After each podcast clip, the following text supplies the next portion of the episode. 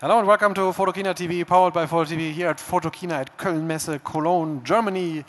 And uh, one topic uh, that is very dear to me is uh, the topic of the show today, because all of you out there, we are, we are photographers. We create pictures uh, and we put a lot of care in, in taking these pictures. But what I sometimes find a little bit deceptive is what people do with these pictures.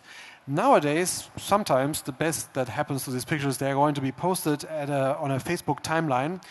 400 fans see it, you get 20 likes. After that, it moves down the timeline, and these pictures are rotten on your hard disk.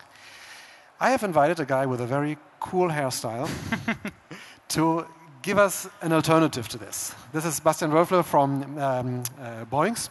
And Bastian, you know that problem, I suppose. Sure, yeah. Um, these super pictures that are created that don't get to be shown in a proper way that they deserve. And you, as Boinx, have created um, a software to change that. Yeah, well, well we love sharing so, uh, photos on the on the internet. Um, you have those special photos that are dear to your heart that you just want to show, like to your family, to friends, or to a customer, and um, you want to create um, a slideshow with it. And that's what we created a software for, which is called FotoMagico.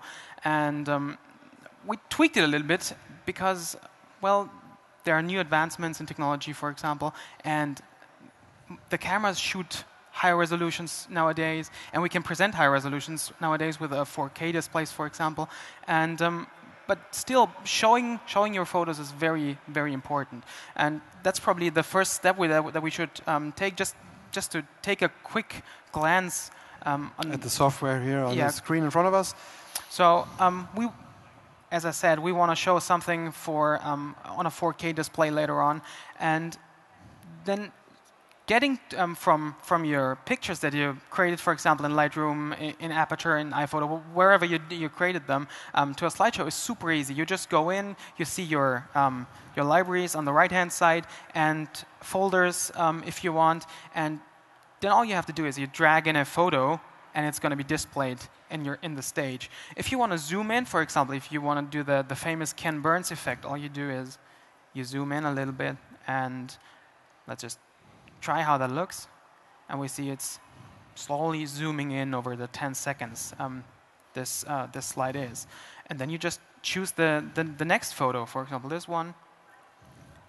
And with a, with a simple right click, you can say, well, I don't want the pixelate, I just want to clean dissolve transition. And now if you play it back again, you just went from showing just one picture to a second one with a, with a um, elegant transition. I think uh, this is a software uh, on the Mac in front of us here. Yeah. And uh, what the Mac has always been about is ease of use, yes. um, clean, elegant interfaces. We see that right here in front of our eyes. You just drag a picture, you choose an effect, and you you maybe do a, a little adjustment, and that's it. Um, from start to finish in seconds almost. Is that? If, if you want to, yeah. Um, this looks extremely easy. You said if you want to. Um, if I'm a super pro, how far does the software take me? It takes you as far as you want as as you want to go. So just from from um, having one picture after the other, you can go a lot crazier. You could say, well, I want not one picture after another, I want two pictures at the same time. You, so you can create layers and, and stack one photo over the other and animate them, well, independent, independently from each other, just to show what would be possible. And both could be zooming. You could apply masks over photos and and still move them around. Uh, you can time everything to to like the beat of a music, and um, you can um, tell your story with your pictures, which is very important. Let's say you you do a you do a road trip. Um, through a beautiful country, you want to tell the story of how you went from there to there, and not just show off a, a couple of pictures. And like this, you can time um, the, the, individual photos of individual events that took place, um, just the way you felt felt it when you were there, and like this, you can tell a story much better than just showing off a, a, a couple of photos.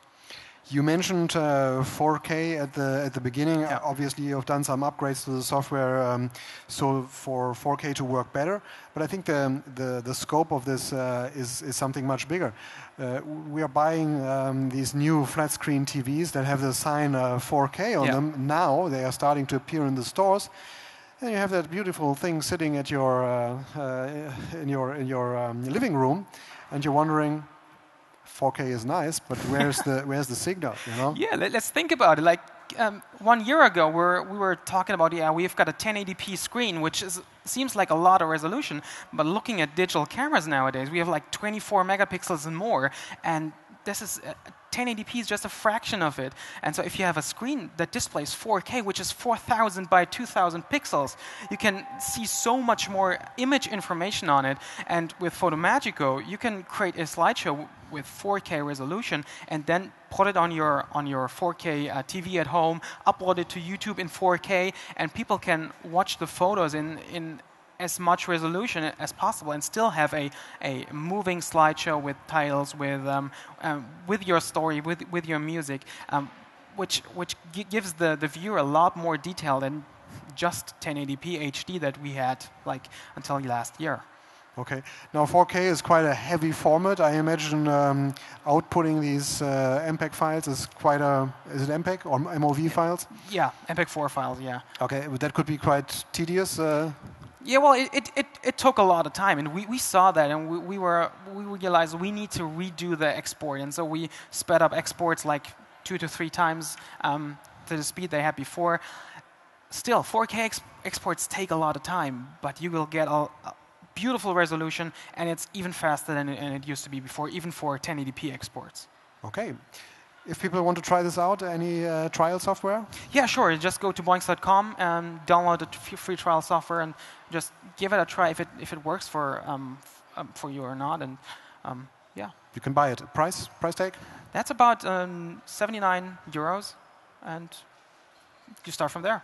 That's the the price of a of a of a camera strap. Um, Yeah. And money that you might want to invest to to show the beautiful pictures you, you took, to bring them to an audience, to tell your story, as you said. Sure. So um, thank you for being here, Thank you. and um, I hope we could inspire you a little bit to think about what you do with your pictures today and what you could do, and think again about that big 4K screen.